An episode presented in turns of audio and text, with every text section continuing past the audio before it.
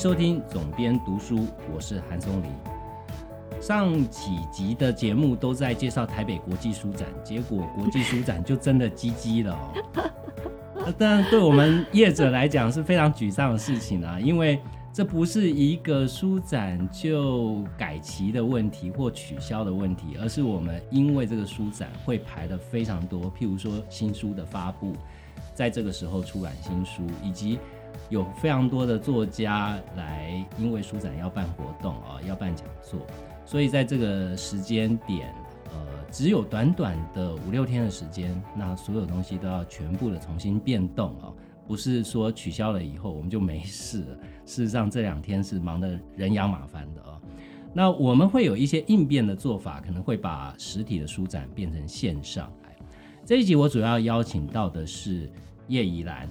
怡兰我想不用多做介介绍了。大家都知道他是谁。那他在写乐文化出了四本书了，这四本书呢，奠立了我们写乐文化在出版界的一个招牌地位，就是生活风格领域哦。因为有叶怡然这样的头牌作家哦，帮我们奠立了在生活风格领域，大家都知道写的是做生活风格类的图书。那今天要请他来讲的主题呢，不完全跟书有关，其实是因为我在去年去年的时候，我发现宜兰做了一趟旅行。宜兰的旅行其实呃并不奇怪，因为他是一个旅游生活作家啊，饮食作家，所以旅行这件事某一个程度其实是他的工作啊。那我们每年都会看到宜兰会去挑战一些。不一样的地点嘛，哈，也许跟他的饮食体验是有关的。譬如说，他为了追寻红茶，去不管是印度或斯里兰卡，对对吧？有这样的旅行。嗯，哎，我还没请宜兰跟大家打招呼，很抱歉。嗯，各位听众大家好，我是叶宜兰。对我们很习惯，就按照以前那个谈案子的方式，就不 开始就聊了，对，聊起来。然后，嗯，所以。我特别留意到，说依然在去年他做了一个环岛的旅行。那一开始他在脸书上面发说他到了哪里，到了哪里。当然一开始也不觉得很奇怪，但随着时间的递延，就开始觉得很奇怪。我想说，怎么都不回来？对，我想说这对夫妻到底是要玩几天呢？因为七八天还不见他们回来哈。然后就一直游荡在路上哦，最终他们玩了十三天十二夜哦，一个环岛。然后刚刚宜兰先生 Jeffrey 有给我看他的地图哦，也是超惊人的。他们的路线是完全贴近台湾的海，也就是说，如果你看到地图，他们的路径图是完全是像呃描地图的感觉，就把台湾岛最贴近海的地方。呃，瞄了一圈，对对对，嗯嗯，那这个地图其实是在所有，因为你知道现在很多人旅行啊，喜欢用 GPS 轨迹图，因为可以结合。我们那就是用那个做的，对对。那很多人会去做这样的记录，但你很难看到这样的图哦，就是真的台湾贴海绕一圈。对，老实讲，我自己也有环岛了哈，我呃新车交车，对不对？开好像开光仪式一定会这样，都会这样。对。但是呢，通常一般人环岛大概就是三天至。多五天应该也就是西部高速公路开下来，东部的话就是看是要走那个台九还是台十一，就是海边或者是中古线，就这样开再往上开回去对，然后这件事就会让我非常纳闷哦，就是说疫情底下，其实大家的生活或多或少都有一点改变哦。上上一集访问的林宗勇，他就是用露营去改变他日常的生活嘛哈。那呃。大家没有办法出国，嗯，所以选择在台湾旅游，这是很理所当然的。但是我看到了你的旅行，我却觉得没有那么理所当然。就是它的天数、它的规模，乃至于你刚刚拿给我一份表，是你们的行程记录表。哦，大家，呃，这个是编辑的好处哦，就是说，呃，可能很多读者哈看到作家，我们可以看到作家更。更生活化的一面哈，譬如说我帮怡然编过呃家的模样这本书，嗯，我就看过他们家在施工前跟他们的设计师呃静敏啊通信的 email，那时候我请他 整理全套给他全套 披露出来。的，对，就是你知道他跟设计师往来的 email，那也是一个根本非常浩瀚的工程，一看就是退避三舍，就是一般人真的不会这样哦，细节细到。那这一次的旅行，他们也也是一样哦，那个行程表我也是看到，刚刚怡兰震撼的跟她老公说，我看了表以后才知道，原来我们吃了这么多。对我自己整理照片的时候是有感觉，只是那个呃很详细的去，就是这个表我其实看了很多次，可是像刚才就哎再次看了一下我吃了什么东西的时候，我有一点小吓到的。对，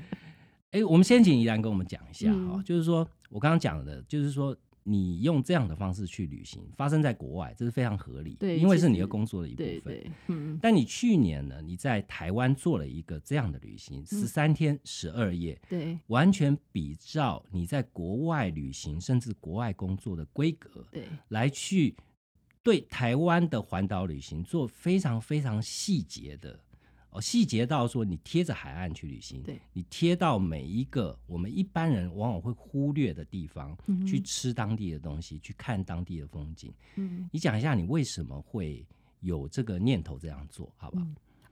很多人可能都会认为说，其实会去做这样环岛旅行，是因为无法出国的关系。那不过其实不是的，就是我想要从呃，就是我想要有一次台湾的环岛旅行这件事情埋在我心里，其实已经非常多年，哎，非常多年。那嗯，原因在于说，其实嗯。而且其实会去想要环岛这件事情，其实是想要用一个比较嗯全面性哎，全面性的从北到南，从东到西去看一看台湾这一片所生所长的土地。那其实，在过去我其实呃岛内旅行也是算多，那也是算多，因为我通常如果到别的城市去演讲或者是工作的时候，我通常我都会顺便的，就是再多留下来，然后再多看看这个地方。那可是呃，就是真正的非常完整而彻底的走一次这件事情，其实一直深埋在我的心里。嗯，那所以说，嗯，那不过因为国外旅行的机会蛮多的，就是你你每一年都有很多国外想要那个完成的事情，就是然后于是一年一年拖过去，我就一直都没有这么做。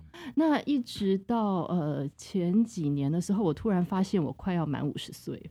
你看没有？那我就觉得，嘿，我有一个这样子的愿望，可是我呃在即将五十岁前，我好像应该要在五十岁的之前要把这件事情完成。所以说那时候我就跟我先生就说，哦，那这样好了，那就当做我五十岁的生日礼物好了，就在我满五十岁的那一年，我们嗯不要出国，因为我们每一年都会安排一次国外的长旅行对，哎，就是大概都是十几天左右的时间。我说我们就用一次的我们国外旅行的时间规格，哎，还有规格来完成我这一次的环岛。那结果，所以我今年本来就应该要去。呃，去年二零二零年的时候，我的五十岁的这一年，就是本来就是应该是要做环岛之旅，可是我完全没有想到的时候的事情是疫情，嗯。还是疫情，就因为疫情的关系，全部的人都出不去，然后于是突然之间就是国旅大爆发，到处都挤满了人，然后我就想说我惨，因为我本来打坏了对对，我我本来以为这会是一趟很清幽的旅行，可是嗯。结果就发现说我要去的地方都挤满了人，那所以说我们就一直拖，一直拖，一直拖。因为本来很希望是在秋天一开始的时候就去，就是在夏秋之交，天气也好，然后那个气温也舒服的时候，结果我们就一路拖到十一月我们才走。哎，就是我把那个暑假也等过了，然后那个呃，就是旅游补助也等过了，然后觉得所有的人大概也玩的差不多了，我到十一月最重要是再不去的话，就再不眼看着对要过五我就十十岁了。对，这不行，对，所以我们就安排在十一月走。那嗯，主题的话其实是很早就想好，哎，就是我主题，因为环岛我我当然很多人的走法就是。呃，不管是呃从从西岸走还是从东岸走，大部分都是一个呃比较就是直接，比方说高速公路，然后后来那个、就是东那个东边呃就是东边的话就走纵谷线或者是海岸线，对，两点一线最近对对，距离，这样这样子很快的走完，大概很多人我看大概四五天就走完。那可是我自己不太想要用这样方式，我希望能够我的环岛是有一个主题的。嗯，那所以说，其实也是很早几年我就已经确定说我是要我我把它称之为叫做沿海而旅。傍海而旅，就是紧紧的，完全就是照着台湾的海岸线这样走一圈。嗯那这个原因是因为我本身就是一个非常爱海的人。如果过去一直在看我的旅游文字，会发现说我对于海有很多很多的情慕，所以我去了很多的海岛。对我来说，那是最佳的疗愈的旅行。然后另外你会发现说我。好几年的时间一直在地中海这一带转。用各种方式玩地中海，开车游或是游轮旅。那我也有很多过去在国外的的旅行方式是沿着海岸线走，比方说像那个嗯法国的那个蔚蓝海岸，嗯，然后或者是那个那个呃意大利的 Riviera，那甚至我们在纽西兰、在澳洲，我们都有这这样子沿着一段海岸线一直一直开，然后沿途拜访。城市，然后去感受那个海跟那个呃城市跟人跟陆海陆之间的那种相互的关系，那那个依存关系对我来说一直非常的迷人，所以我其实很早就想要从海的角度来看台湾。嗯，那当然我也有分析，就是我自己为什么会这么爱爱海，我觉得其实可能是呃很重要，是因为我自己本身就是一个非常意识到我是一个海岛的子。我们台湾都是一个岛屿的子民，那我们的那个血缘里面，其实尤其我们的先祖应该很多，甚至是海盗吧？我在想，还有就是那个嗯，就是是是那个呃，就是我们我们其实是照理说，我们其实是一个应该是跟海的依存关系非常深的，我们那是在我们的血液里面的东西，所以我一直以来我都非常着迷于海这件事情，可是，在台湾在。可是，在台湾，你一方面你又意识到说，虽然我们自认为我们是海岛的子民，可是实际上台湾人其实并没有我们想象中那么亲海。对，这其实是因为国民党的几十年的执政的关系，我们曾经有很长一段时间是海禁，所以说我们跟海之间又呈现一种很奇妙的疏离关系。所以说，像。以前我就很常常听到很多人很爱说一句话，叫做说台湾，呃，只有海鲜文化，没有海洋文化。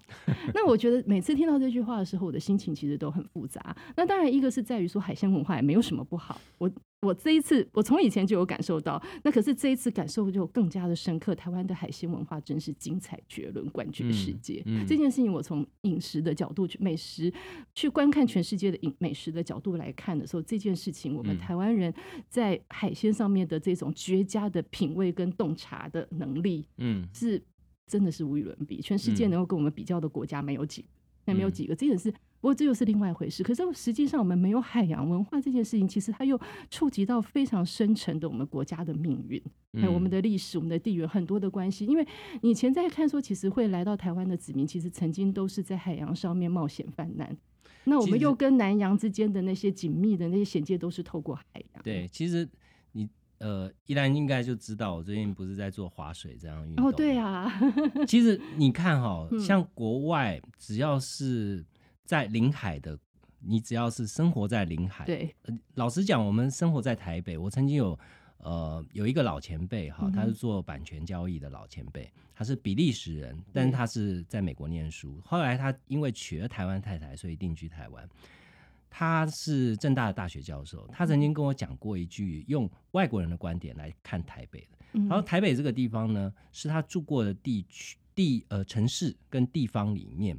他觉得最大的好处是，他距离山只要三十分钟，距离海也只要三十分钟。对，他说他住过的这么多地方，很少有一个地方对是可以有又青山又青海这么近的距离，然后又有城市的生活机能在里面，这是很难的。对，但我们往往我们自己看不到这可是你会发现说，其实我们的生活，你去检视我们说，我们生活相对青山。可是我们其实并不亲海，这点跟我在国外的，就是我在进行这么多国外的海的旅行的时候，真的是非常的有感触。在国外的时候，你沿着海走的时候，你可以深深的感受到这些沿着海的城市，他们跟海之间是有多么多么的亲密，从油气到生存到各种的方面。可是台湾的话，其实，嗯，特别是在我们西岸比较繁荣跟历史悠久的地方，我们其实跟海其实是呈现着一定程度的距离，而且会恐惧。对。那所以说这件事情其实是，呃，我长久以来就是在呃看国外，再回看国内的时候，其实一直以来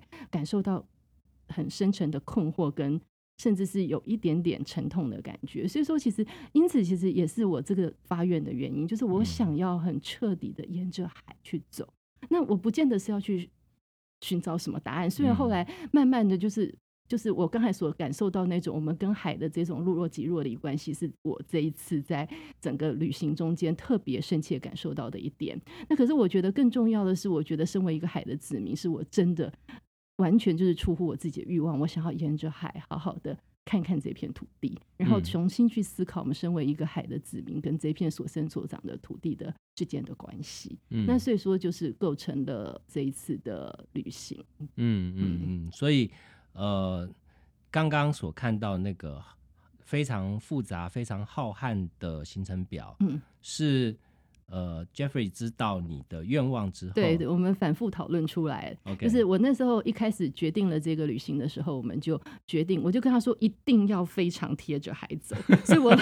我先生就有一点辛苦哦，因为就是只要稍微偏离，我说不行不行，不行，给我开回去。就是我要 我们在规划路线就就不行不行，给我开回去。就是我一定要沿着海走。那而且为了要沿着海走，很多人我知道很多我的朋友们他们在呃环岛的时候都是选择的是从东半部出发，因为一开始风景好，心情好嘛，对所以一开始从东半说。西部的话，其实就点到为止，就开着高速公路就冲回来。可是我就说不要，我要从西部走。嗯那从西部走有一个很重要的原因，是因为这样子我们的车子是在右边车道，我们才最靠海。因为你如果是从整个行程都是往往海的那一边，你就可以一嗯直紧紧的，就是从车窗就是看着海。因为你如果走那个呃，就是从东部走，你就会在内侧。OK，这是嗯 tips 哦，对 对，所以很重要。所以我一开始我就跟我老公说，我们从西岸走，我们一定是从西岸往南下走，然后再回到东岸，这样我们永远都在海侧，那永远都在海侧。所以而且那时候是，哎，糟糕的那条路叫什么？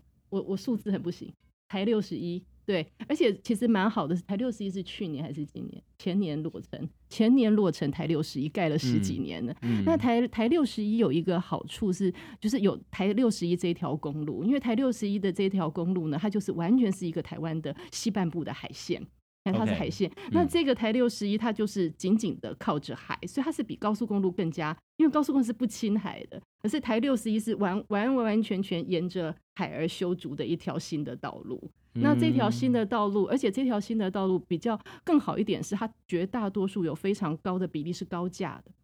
还是高架因为你在西半部，所以景观更好，对景观更好之外，就是我我们以前其实我已经因为很爱海的关系，所以我们如果靠近海是，我都我从以前就有。要求我老公沿着海走，或者是我们在很靠近，比方说我我我以前要写作我的那个水果书的时候，嗯那时候写那个屏东的莲雾，是，然后那时候到了那个莲雾的产地访问之后，我跟我老公说往海边开一下嘛，就是我要去看一下那个地方的海。就到了每个地方，我都会想要看看海。可是你嗯到了台湾看看海，你就会发现说西半部全部非常高比都筑了很高的海堤，嗯所以说当你沿着那个海堤旁边的那个那个嗯路在开车的时候你是看不到。嗯。所以后来台六十一修好，我就觉得是时候到了，因为它的那个高度，它全部都是高架，所以说嗯。你可以在那个台六十一上面非常清楚的，你是可以沿途一直看着，嗯那一直看着海，然后你要你需要下去的时候再下去。所以海景不再是东岸的专利，对，吧所以你在西岸，可是这条路公路真的很空旷啊，很少人走。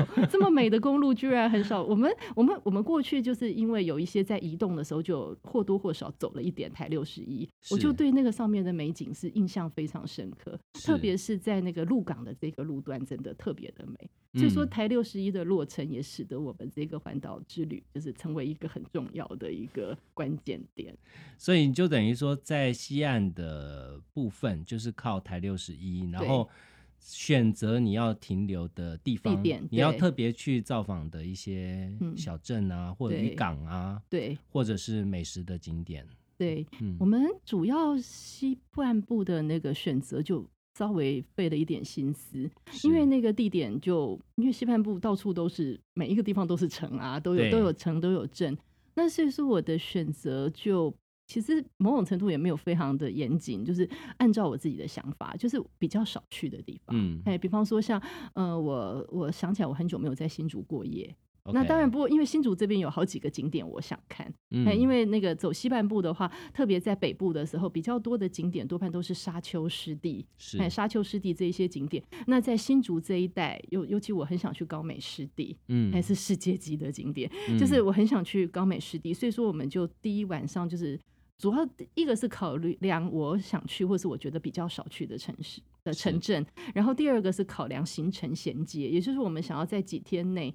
完成西半部，那我嗯。要停几个点，还不会开太累，嘿，然后以及就是那个试切点，所以我们第一个选择落脚的地方是新竹，因为我很久没有在新竹停留。嗯。那第二个选择鹿港的原因，是因为我呃前几年好像有一个叫做呃叫什么制线，我现在突然忘记那名字，叫什么制线的一个线上的一个小游戏，也就是嗯。它是把日本的地图摊开来，不知道你有没有玩过？嗯，你你就自己去点，说你有哪一些城市是曾经居住、曾经落脚、曾哦经经过，或者是曾经嗯。呃过夜之类的。那我就然后玩完，然后大家都在玩日本对。制线，后来就有人做了一个叫台湾制线，也就是嗯。说台湾就同样的规格，全台湾你哪些地方停留？嗯，就我发现我全台湾呢，我都呃就是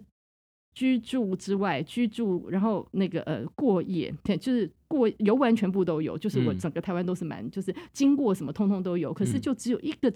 一个县我是没有在那个地方过过夜的，那是嗯彰化。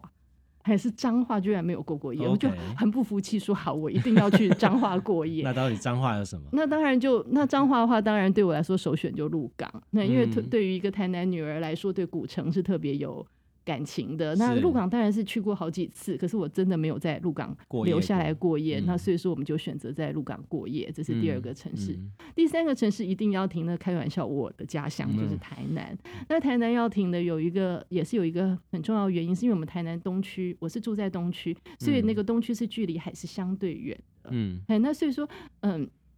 嗯，安平就是这一带，就是台南的海的这一边，嗯海的这一侧，是我们是比较少去。小时候就是偶尔去玩或偶尔去玩，可是是并没有说真正在这个地方住下来或过夜。当嗯当然，因为我住在家里就好，我去外面住干嘛？可是我就觉得好，我这一次我要在台南的海边过夜。对啊，你嗯反正你自己的 hometown，你根本不会刻意的去对每次有有一个旅行的心对，每次有人说可不可以推荐台南的民宿或旅馆，我说这个难倒我了，我不用在 外面过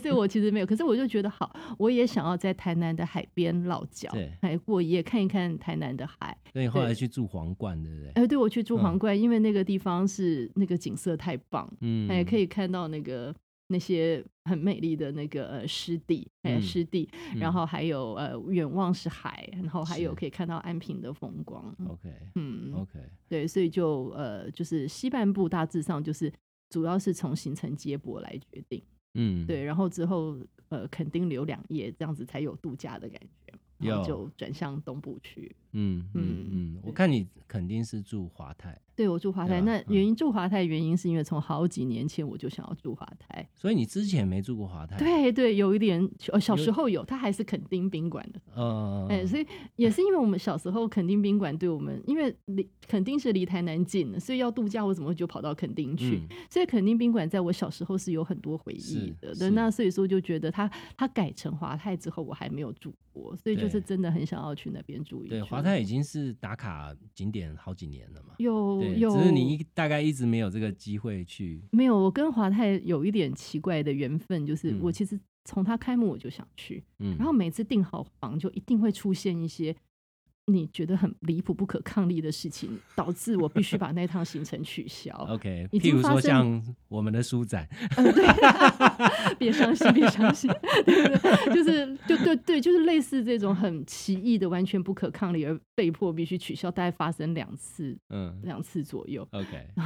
就好吧，这次终于去，嗯嗯，对，，OK，嗯，好，所以接下来应该东岸就会变成是，反而是环岛最期待的一部分吗。对我们其实大部分的，就是比较长的时间都停都在东岸，就是、嗯呃前面的话就是呃新竹一夜、鹿港一夜、台南一夜，然后垦丁两夜，接下来进入东岸，就是每一个地方都是两夜。是哎，每个地方都是两夜，像我们那个呃那个呃，就是在呃，而且我们就是呃直接进入台东之后，我们在台东一共留了五页呃四页，我们在台东一共留了四页。长滨就留两页，对，长滨两页，然后在那个成功的地方两页。是那我们就是就是一个是比较靠南，一个比嗯较偏北，然后所以说我们就选了两个地方各落脚两页，然后而且行程也西半部行程，老实说有一点排得紧，哎有一嗯。点排的比较紧，然后嗯。看的东西也多。嗯。那东岸我们就尝试让那个时间就变得比较缓慢，跟就是回到你们之前像你们在出国旅海岛度假，海岛度假步调，嗯，嗯。我们出国如果是长旅行的时候，有的时候行程也是排的比较会比较紧凑，因为要嗯。走看很多地方。那可是，在东岸就进入到比较一个海岛度假的一个嗯。节奏，每个地方留的时间比较长，然后待在房间时间也比较长。对，我嗯们在那边呃，在成功。呃，就是在呃，我们是在小马部落，呃，租还租了一个附带厨房的房所以这个概念很有趣，嗯哎，就是当你在跑东岸的时候，你不妨就是把它当做一个海岛的环岛旅行吧。虽然你走的是直线，对，但很多小岛绕一圈，了不起也就东岸的长度。而且其实整个东岸它跟西部不太一样。你在西部的时候，你会感觉到说那个嗯，就是呃那个呃，就是整个就是比较属于城市跟有人聚居的地方是离海非常远。是对，在西岸真的你会觉得很那个很有趣，大家都退退的距离那个海非常远的地方，都住在很内陆的地方。嗯然后那个呃，在呃，就是彰化以北的话，几乎就是都是大片大片的荒废的湿地跟沙丘。那可是我觉得这也不是不好。嗯我后来我以前觉得，对于我们为什么要这么距离这么海远，就是因为海近的关系，我们必须距离海嗯这么远，觉得愤愤不平。嗯，可是到了那里的时候，发现那个湿地跟那个可能早年生活环境也不好了，临海的嗯地方可能那个时候，呃，我后来查了一些资料，就即使你要出海去捕鱼，都必须申请。嗯就是所以说，其实你相对的，就是大家就会比较倾向于往山这边来讨生活。对，对，那所以说你会觉得很有趣哦，像新竹跟鹿港，鹿港还叫港，还鹿港，可是嗯。你看那个地方的小吃，其实都是肉类。海鲜是很少，它跟嗯。我们在台南或者是在东港，就是或者是是。在东半部这些地方，你只要是但凡是那个跟港的时候，那个长命饮食会有大量的海嗯。的东西，在那边你整个你去吃鹿港或者是新竹的小吃，就是这些比较传统的庶庶民饮食的东西，其实比较是跟是肉类跟淀粉的东西是为主的，所以这点其实是有点有趣。可是慢慢的在西半部，我却又觉得这件事情也未使不是一个。嗯，绝对负面的是，因为那个地方的那个自然风景真的保留的非常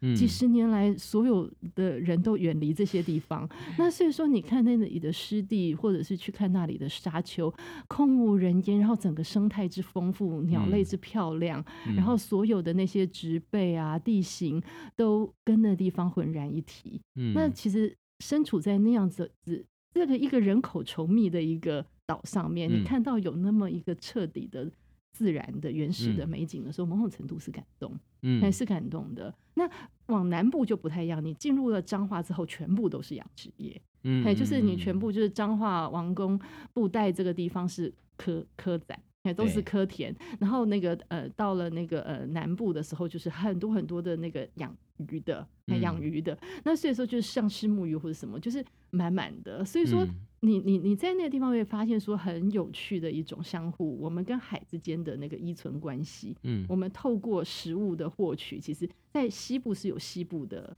那个呃跟海的依存关系。是那到东部的时候就，因为那个东部的话，因为有纵谷的关系，所以说你那个沿着海岸的那个腹地是小。所以这个时候，而且东部就没有海禁的问题了，因为嗯那边就没有敌人了嘛。那所以，所以那个你就会发现东部的东部就相对就很亲海，那地方很多的房子聚落，海边就是很多都是紧沿着海。嗯但是说那种那种气氛就完全不一样。你在那里，你你你不用像西提部，你有不用去条条跋涉，嗯你才能够。然后那个你你可能跋涉到了海边，你要爬到堤防上面去。嗯嗯嗯我们一嗯天在西部一直在爬，爬到堤防上面去，就是你不需要去做这件事情。你在东部的时候，那个海是随时随地都在你周遭身侧。那在嗯这样的情况之下，你很自然的，你整个脚步就会放慢。你就嗯不想要动。嘿，那我嗯们早上很晚很晚出门，在房间里面，呃，做早餐、看风景，然后那个快要中午了，才悠悠闲闲的去海滩上面走，去渔港，哎，然后后去渔港，然后呃去呃然后去一些去咖啡馆去拜访朋友，嗯就是就是用一种比较相对悠缓的步调去感受东部的生活，那也跟西部的整个气氛是完全。对，嗯在真是完全不一样。所以在那样子的一种，嗯，就是去感受那地方氛围，我就觉得很棒。其实，如果你长期看那个宜兰的关于旅行的文章啦，嗯呃，之前你的老书，譬如说像《旅人之窗》，嗯，对吧？？我觉得宜兰的旅行有一个很大的特色，除了海以外，另外就是窗。呃，对，对，我们这次拥有了好多的海哦，到了从南部开始，从那从那个台南开始，那个呃鹿港跟那个就是之前都没有办法，可是我从那个开始，我每一个旅馆都有海之窗。嗯，嗯，就我看你那个脸书上面的那个照片的集结啊，嗯你每每篇文章会做一个拼贴的图嘛？，对对，那窗户的那一张图是在蛮壮观的，就是非常多窗户的图拼在一起。我花了很长的时间，那个把那个全台可以我们会经过的地方可以看海的旅馆全部都看一遍。现在你随便拿一个旅馆来给我看，我都知道说这个大概在哪里。我我我来选出我要的我要住的那个房间的那个窗户。我觉得宜兰这样的旅行方式，其实给我们一个很大的提醒哦。我觉得就是说，嗯有时候帮你的旅行想一个主题哦，是一个很好的让你呃习惯性的旅行产生产生颠覆性的变化的可能性。哦，对你你用窗户去当做一个主题的话，你就会让过往你在台湾旅行的经验是完全不同的，或者像你你这一次这么彻底的执行 海，对，它也就跟以往的旅行呈现一个完全不同的样貌嘛。嗯，对。对，不过这些其实，当然这次在台湾的那个沿海之旅这件事情是有点刻意，还是有嗯点，就是因为我自己怀抱着我前面说的那样子的很多的愿望。不过其实不管是窗或者是海，这好像一直都是我在我的人生的旅行中间不停在追求的东西。嗯，所以其实你即使是回顾去看我过去的那个呃在国外的旅行，你就会是发现说，其实海或者是窗哦，还有嗯食物，食物，对，就是这些可能就在我的旅行中间一直占有着非常非常重要的地位。嗯，就是我很在乎我所住的旅馆的房间一定要有一扇窗景。那因为我我热爱海，所以它是海，它要看嗯到海这件事情的比例就会很高。那在嗯台湾的话，就很自然，就是我都已经进行了一个海的旅行，那所以我就要尽力让我自己住在海边。住在海边，然后住在海边当然还不够，那我的窗户一定要有一扇绝美的海景。这件事情就是嗯在台湾的很重要的追求，所以完全就是以这个很重要的这个目标去做所有的旅馆的挑选。其实因为呃你被很多的读者所熟知，是因为你写旅馆，对吧？对很早年的就嗯开始写旅馆这件事，所以我要问你的是说。在这一次疫情，你花这么长的时间环岛，那势必就是大量的住宿嘛，对对对吧？那我们一直在止我这去年的旅行，啊不，应该说我在台湾的旅行，我其实也都花很大力气想对选住宿。对，当然就是说，我们到国外去旅行哦，尤其是住到一个档次以上的饭店呢，都会对于饭店本身，尤其你是把它当工作的，对，所以对于那个细节的要求，或者说对于那样的期待哈。嗯，那但是疫情的关系嘛，反正也不能出去，那只能在台湾住哈。所以嗯其实，在台湾的饭店旅馆业就非常，我自己看啦，就是有很有趣的现象。我记得我今呃去年有一次，我想要订呃韩碧楼，嗯。怎么订订不到。哦，在台湾现在只要像样一点的旅宿，你什么都订不到。对，然后新新野就更不用想，所以一开始我就没打算要去住星野哈，那永远都是满的。嗯那我的意思是说，你这一次的住宿体验里面，你觉得台湾的饭店啊，就是跟国外之间的 你问到 问到那个呃，我显罪人的然很题目啊对很很敏感的问题。好，我非常坦白说啊，非常坦白的说，好危险。就是啊，嗯，对我来说，我觉得对，当然，嗯，没有办法出国这件事情，某种程度让人沮丧。嗯哎，那我有我又对很多国外的东西有很多的呃想念，比方说我想死京都了，或者是我对嗯我想死地中海了之类的。我想死你的京都了，糟糕，为什么突然 打呼不开我自己乱提？起对啊，这是我催稿的一种方法。好可怕。对对，我所以我的，然后嗯、呃可是实际上我并没有特别的，像有一些人就会说到说啊，就觉得留在这里什么不好，不什么。嗯其实台湾非常，就是其实我并我觉得单单在旅以旅游条件来说，我觉得台湾是一点不输国外。嗯。那种舒适、快乐或者是美景，像我在呃我的分享，你应该有看到，就是嗯。我说呃，刚开始我我当然是自信满满，觉得台湾很棒，可是出发的时候还是会有一点点小紧张，因为在国外去的很自然，你选的点都是那种全球就是可能是最 top 最 top 的景点，所以台湾真能匹敌吗？可是其实我才出去没有两天就很安心下来，尤其到了那个那些到高美湿地，你觉得那个景色至之美，我在快从来没有看。还从来没有看过，在台湾，台湾真的美的，你觉得那是绝对不输世界的那些一流景点。嗯，可是你要，然后食物更不用说了，那个吃的又舒服又合味，然后那个什么从小吃特别小吃跟那个海鲜真是品味绝佳，那是没有没有别的地方，很少也很少地方能相比。那可是问题是，我觉得最大的差异性可能就是在住宿条件。那是住宿条件。那这个住宿条件其实有一些，当然是有一些原因。第一个是腹地。很长期以来，在腹地上面，呃，我们就是没有办法像国外，你可能可以，比方说我们在国外，你很容易就可以找到一个地方，周遭都没有人烟，只有这个旅馆。然后它于是就是每一个房间都有绝佳的景致，很大的庭园、私人的游泳池。就是你你台湾其实不太容易有这个条件去，对环境条件上面不太可能去做这件事情。嗯，就是你首先要这么地狭人稠的地方，你其实就。很麻烦，那就很很很困难。那第二个，我觉得也是在于说，嗯，相对于其他的一些在呃顶级旅游的条件上面非常成熟的地方，台湾以前相对在这个地方是比较没有市场。嗯，哎，就是我们以前去的地方很多，就是比方说像在岛屿的时候，这些它所面对的都是国外的最一流的顶级的住宿客，所以说它自然有那样的市场，跟有那样的环境、跟资金、跟资源，可以让你去把旅馆建得非常的好，还非常的好。那所以说你在后天上面是有一些不足的。嗯，那另外我觉得，另外也是因为这个种种原因，我觉得大家对于旅馆的建构上面，在在设计上面，你如何把一个住宿的环境跟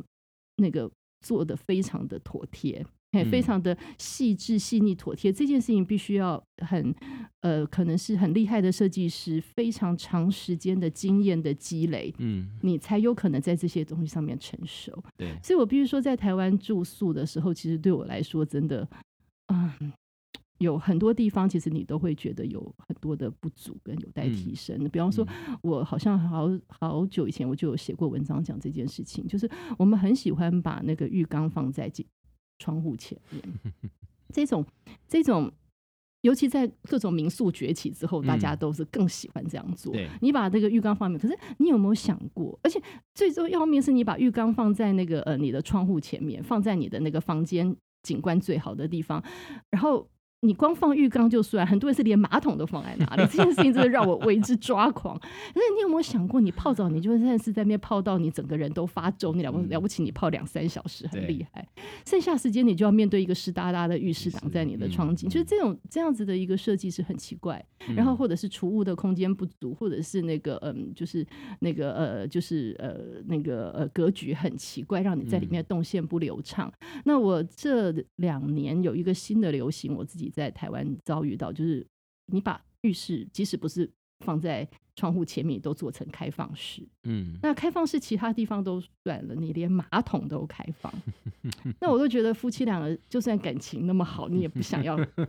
对这么的亲密。之外，就是其实所有的味道跟声音都是跟房间互通。对，光是。去年一整年我就碰到三次，我都觉得运运气真的太好，就碰到三次。所以说，我就觉得这是一个流行吗？然后就是其实很多地方其实是在于说，你对于一个好的一个住宿这件事情，可能是它可能不只是你对于呃旅馆这件事情的专业跟眼界的养成，另外一个还就是你对于生活的看，嗯，哎，就是但凡一个你曾经好好的去。注视你的生活的面貌的设计师，应该都不会去做出一个浴缸在窗户前面，或者是马桶是对外开放的这种事。你没有想过，在这个里面的人能够在这个房间待的时间长的时候，他要如何的舒坦的在其中？因为打卡好打。对，其实其实原因就马桶开放有什么打卡好打？他只是忘记把它封起来了。我想这是在浴缸开房的时候，你忘记想到要把它封起来。所以，我我觉得其实是在住宿的的，就是如何做好一个舒适的旅馆这件事情，我们还需要很长的养成时间。嗯你你你这一次还是有选一些民宿，对不对对，所以或可不可以这样解释，就是说，搞不好在台湾有一些呃主人特别用心的民宿，反而是好选择也说不定，甚至是比饭店嗯，这个的话，在不只是这一趟啦，过去几年其实我真的有碰到一些让你觉得很窝心的。嗯好的民宿虽然不太多啦，嗯对 还是有一些，还 还是有一些让你觉得，嗯，就是整个见地，它在嗯整个对于居住这件事情的见地跟视野有道的民宿。可是说实在的，我这几年体验最多雷的也。相对也会是在民宿，因为是它其实缺乏了专业的那个呃旅馆设计的对的时嗯候，其实反而会去做一些奇怪的事。嗯。嘿，所以说其实这几年很多雷也是在民宿，嘿，比方嗯。说那种连呃连那个可以好好的遮光的窗帘都没有，嗯。那或。者是那个上面开一个天窗，拍起照来超浪漫，可是第二天早上太阳出来你就知道了，就是这种情况。其实过去几年往好处想，他会叫你起床，那拼我那时候是要是去工作的，我需要好睡眠，对。早上五点，对，我天，崩对，就溃把我照亮。对，所以我觉得这一点可能，不过我觉得也许是趁着这两年的国旅大爆发，是，然后过去，我觉得我嗯、去年我写过一篇文章叫《大人的国旅》，大人的国旅就是在谈这个，谈谈就是呃。国国内旅行大爆发的时候，我们应该要有的醒思。我是得觉得这件事情，呃，当然像严总裁就会觉得说，可能他也会相对带来很多负面的，因为他会让我们更急就章，也说不定。嗯可是我觉得他或者是也有一个契机，是在过去呢，其实像有有一些你觉得。对于国内的这个呃所提供的这些旅行的条件无法满足的人，他们其实非常简单，他们就出国，对。哎，绝对不待在国内。所以我周遭有很大量的朋友是并没有像我一样很喜欢在台湾走他，他们是几乎所有只要想要出去想要旅行就是去去到国内，对可是这些，然后他也因此在台湾造成一些状况，来造成嗯。状况就是你你你你就反而不不需要去思考说我们要怎么样去做一个大人的国旅，所以为大嗯。人的意思就是我在那里面就是我在文章里面是提到一个点，就是说以前的那个。台湾有很高比例的我们的旅行，你在你在岛内到到处走的时候，你就会发现说，其实我们是亲子游，是我们台湾旅行的大众。对，所以你走到哪里，你都会发现说，其实有非常多，比方说比较好一点的饭店，一定会有非常大的那嗯个呃亲子的油漆的东西。嗯然后你你你到处那些景点的时候，一定都要做个公仔，做个彩绘，做各种嗯各样的东西，就是在装可爱。嗯你有很多装可爱的东西。说是亲子，但其实只有子，嗯，对，就是也没有照顾对，到因为以前以前其实可以理解，是因为你带着小孩子不太容易出国，嗯所以说亲子游一定是大宗，嗯所以说你就会，然后再来我们那种嗯，再来加上我们可能在国内的旅行时间都是短，嗯所以说其实你有很多东西就是只要你很短的时间吸引眼球就可以，一下子就可以。嗯之后所以说就只拍照，你只需要让人家拍照打卡就好了，你没有想没有需要去符合一个人可能只是想要久久的在这里待着，好好的看风景。然后所以说，就是台湾就是大人的国旅是相对缺乏，是，可是现在这些需要大人的国旅的人，现在全部都在。嗯所以这是一个契机，我们要怎么样去思考，就是大人的国旅是怎么回事？也许我们不需要那么多彩绘，不要那么多的公仔，也不需要去装可爱。一个风景绝美的地方，你只要简简单单的做一个可以在那里安安稳、安适赏、久久赏景的设嗯施就好了。嗯哎、那你不需要去做那些非常非常稀奇古怪的食物，或者做各种各样的那些什么嗯纪念品，你不用去那种那个什么做那个嗯，就是那个嗯。再讲我就会太针对性，就是就是你不需要不需要去做太多那个，而是你怎么样把它你自有的那个特色自自然然的显嗯现，这件事情可能是更重要。那做旅馆也是一样，你不用把旅馆弄成什么。呃，那个巴厘岛风，什么呃地中海风、嗯希腊风，你知道，在看那个在找民宿的时候，我大概几这这么多年来，我其实一嗯直在看国内的民宿，在看国嗯。内的旅馆，因为我嗯。很重视我明明就不是希腊，为什么一定要做对成纯白？那我我常常都跟我老公说，常常看完一轮都是我需要收金，还需要收金，因为就是你看的这些什么风什么风的，粉红色的、白色的、蓝色的，然后各各种先去，你你你你要不断的去把这些东西从你的那个那个呃网页上面拼了命的划掉，因为我常常一看到我就被吓到，就是我在美感上面是很神经质，就就是必须要吓到。可是这些东西其实它都只能一时，嗯，但是一时而已。就是你真正的就是在意旅宿的人，其实你不见得会想要看这么浮面跟这么的东西。嗯，那你如果找不到你要的。能够连接在地的风格，那对我来说最简单就是你就让所有东西就很简单，嗯，因为特别是在一个对舒而且简单，因为你在一个风景区里面，其实最重要的是你周遭的风景。你把你的房间搞成这个风那个风，然后这么的浮华，大家还有时间看到外面的这个美丽的蓝天跟海。嗯，对。不过我们开启这话题，我可以讲三个小时。好了，最后最后我想问你，就是说。你们那个行程到最后，其实东岸都是天气不是很好的状态，嗯，这也是我们常常在旅行会碰到问题嘛，对对吧？天气不好的时候怎么玩？你们这一次怎么玩？其实我还蛮怨叹的耶，所以呃也没有算呃就是这也没有办法，可是我觉得还好是对我们影响没有太大的，就是。嗯，其实我有一个习惯，是很喜欢在旅宿里面待比较长的时间。对，特别是在东部的时候，我们很多时候是这样安排。是，所以天气不好的时候，你就让你的行程慢下来，慢下来，慢下来，就是在房间里面，因为我都我有一扇那么美的窗景，我就待久一点，或者是说找一个咖啡馆，在咖啡馆待久一点。然后我们还有一个很，嗯，我们有一个玩法，还有一个，我们这一次的那个玩法其实有。有呃，我们这次一上门一出门的时候，我们就带好了那个保温罐，保温罐，然后每一天要从旅馆离开的时候都装满了沸水。然后你们对，然后我们带咖啡挂耳，对挂耳包。那我们看到，因为很多我们都很喜欢去赏景咖啡馆，是。可是实际上，我们后来发现，在西岸你要找可以看海的咖啡馆不是太容易。后来我们就觉得，我们为什么不创造自己的咖啡馆呢？那所以说，后来我们就。准备了这样子的一个小小道具，随时每天都带着。然后所以说，在路边你要看到一个比较舒服的凉亭，嗯，哎，真的，我觉得台湾在这一点上面做的很好。我们只要是在那个风景很棒的地方，你通常我们就会有做一个赏景点。那比较简单的就只是一个平台，然后比较复杂的可能可以还可以做一个凉亭在那里。那所以说有凉亭的地方，我们就下车在凉亭里面看着风景，是冲咖啡，然后。很安闲的喝，度过一个悠闲的时光。即便下雨，你可以在车上。在两对，然后如果下大雨，真的没有办法，我们就把那个车子紧靠着那个海边，因为我们就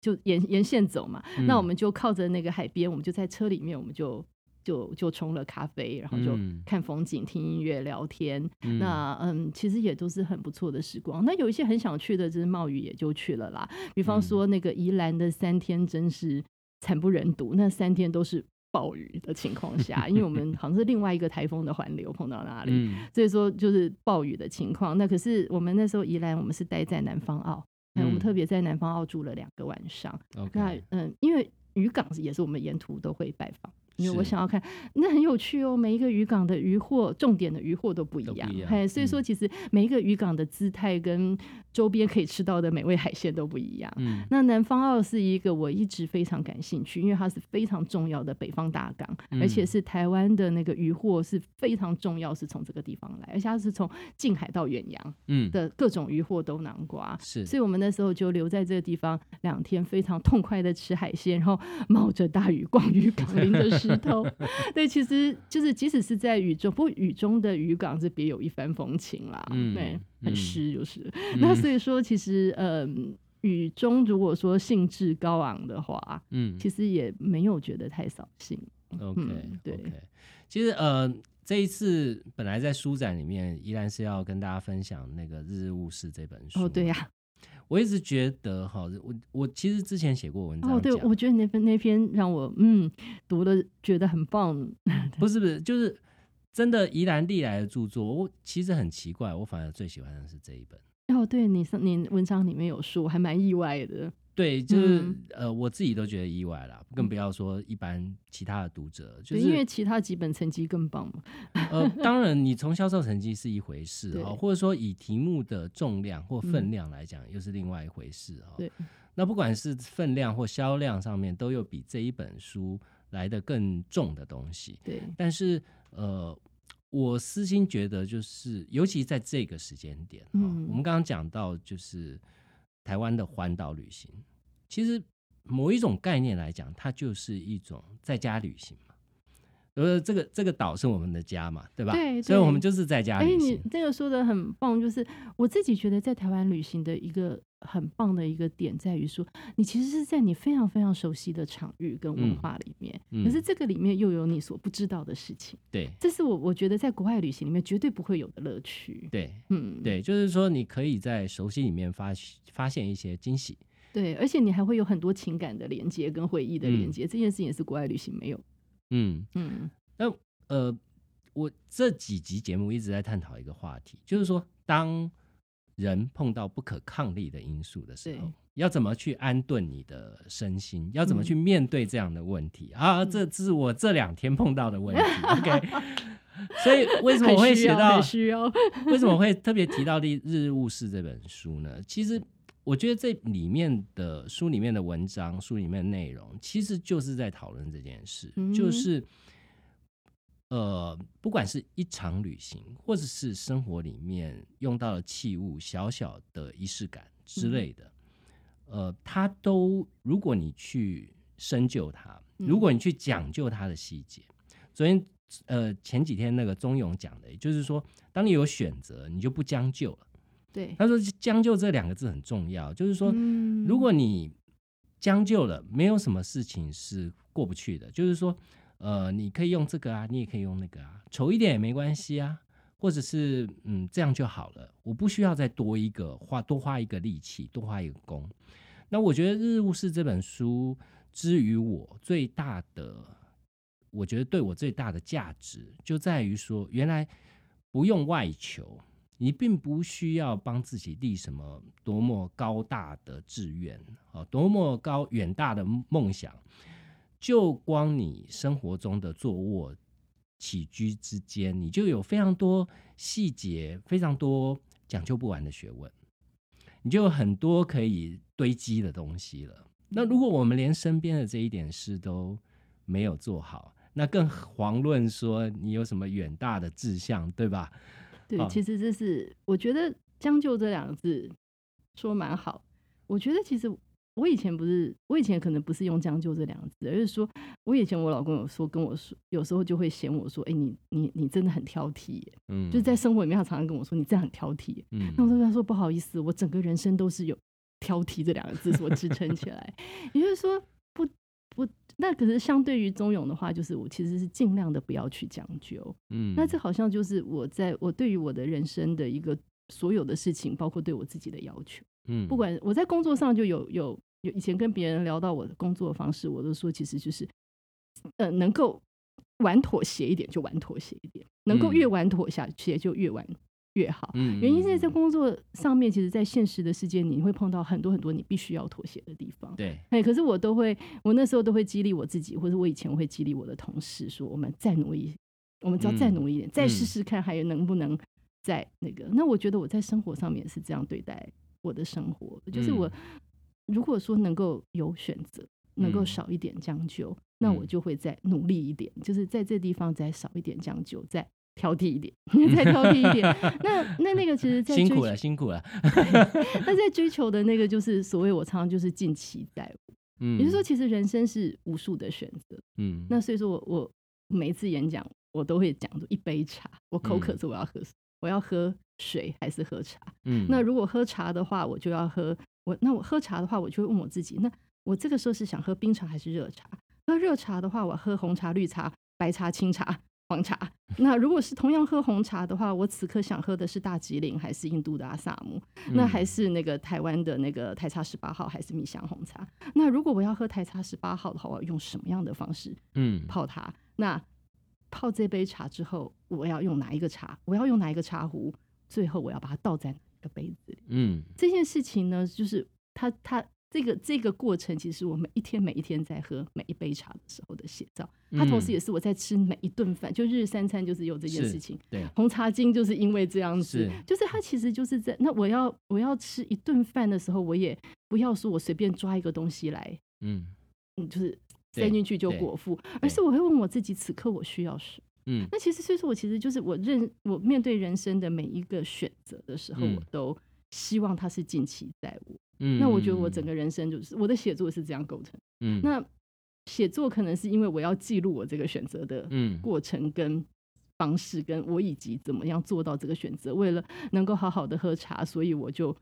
去研究全世界的茶，好好的吃饭，研究全世界的饭。嗯那我觉得器皿也是这个中间的一环，就是日日务事的这件事情。就是如果我要拿一个杯子装茶，我要拿一个饭碗装装饭，我也希望那个饭碗跟那个那个饭碗跟那碗饭是合的，这杯茶。那我所选的这个茶杯是能够完全的表现出这个茶香，而且它也是符合我此刻的，不管是季节的、温度的、心情的、我的触感的、我的视嗯觉的、那件事情，好像就是我毕生在追求的事。其实哦某某一个程度，我是觉得哈，如果你当你小事围绕你的所有生活小事，你都用这样的标准去讲究它，去要求自己，就很累。简单来讲，没有，我觉得简单来讲，大事的难度会变小。嗯，哦，当你小事已经做到这样的程度的时候，呃，严格来讲，呃，两种可能。第一个可能是他已经剃掉了很多可能会发生让你有选择障碍的大事了，因为他从过程里面就剃掉那些大事不会让你造成选择的问题，因为它本来就不存在在你的生活里面这句话说的真好，啊。真的是这样的，真的是这样。因为我我自己在面对我的人生选择的时候，我好像也真的每一次都会很清楚知道什么是我不要。嗯哎，就是对，所以我我后来在我的某一本书嘛，我也写到过这件事情，就是说到说，其实知道你人生要什么，其实还不如知道你不要什么来重要。对啊。那我对啊我人生不要的东西一向都非常的清楚，所以这个时候就会很容易的做出选择。对对，嗯所以我一直看我 podcast 上面收听率最高的节目，就是那种呃讲任性的啦，讲就是说告诉你呃怎么样任性，但是任性是必要的等等之类对这样的题目，我觉得大家都有很强烈的共感。其实去实践它的方法也没那么难哈，就是不过它嗯相对，可是我常常也会跟别人说这件事情，就是不然在演讲或是对于一些年轻后辈跟我请教人生问题的时候，我都会讲，嗯就知道你不要的是很重要。还是很重要。那或者说，知道你人生想要朝什么，就是我们都说朝心之所向，你嗯想做什么，你就全心全意的去拥抱。可是问题是，那样子的情况其实并不是叫你完完全全的任性，对哎，反而你要去达成你真正想要的，以及你有那个能力可以割舍掉你不要的。你嗯首先你就要比谁都还要清楚跟清明，另外一个你要更要拥有跟这个世界打交道的能力，嗯因为你要。你要真的能够很圆融的，然后而且要某种程度的，就是可以在这样的韧性之下去存活下来。其实你反而还更需要跟这全世界作战的能力是要有的。嗯嗯嘿，那嗯这一点其实是也是我在这几十年来自认一直只做我自己想做的事情，嗯而我觉得是很深的体悟。嗯对，你要比谁都还要更能跟这世界打交道才行。嗯嗯。好，我们今天从环岛的旅行一路聊 聊到 插到这么远去，对，呃，总之呢，我们国际书展呢可能会变成线上的啊。对不起，依然容我最后做一下那个自入性行销。当然当然，这很重要，这很重要。所以呃，我们可能会转到线上，然后后续会有很多的那个活动。我们现在也酝酿的把活动也转到线上，销售也转到线上哈。那接下来的这些活动呢，都会发布在危险与书这个粉丝页上面。所以如果有你想要听的演讲，有你想要看的活动，就呃麻烦你到上面去，可以看到最新的时刻。那我会在最新的节目里面告诉大家有什么有趣的活动跟演讲，会在最近这几天吧，就会陆续的搞定它。哦，那我们会跟原定的国际书展的时间一样的，我们会。贯彻哦，这是我们选择嘛，因为不可抗力的因素在那边哈，但是不代表我们就没选择，我们就、呃放着就摆烂哈，我们还是可以做一点事啦。那或许它也是一个契机哈，就是 push 我们这些呃一向从实体的观念去想事情的出版社哈，怎么样去开始全面性的拥抱线上这件事哈。真的真的，对，这件事还是必须要是全球的课题，我们台湾人也应该要面对才对，即便我 卖的是实体的东西哦，但是我可能跟我的读者打交道的方式必必须要变成是线上的哈、那这是我们的功课。今天非常谢谢依兰来我们的节目，那我们下次见。谢谢。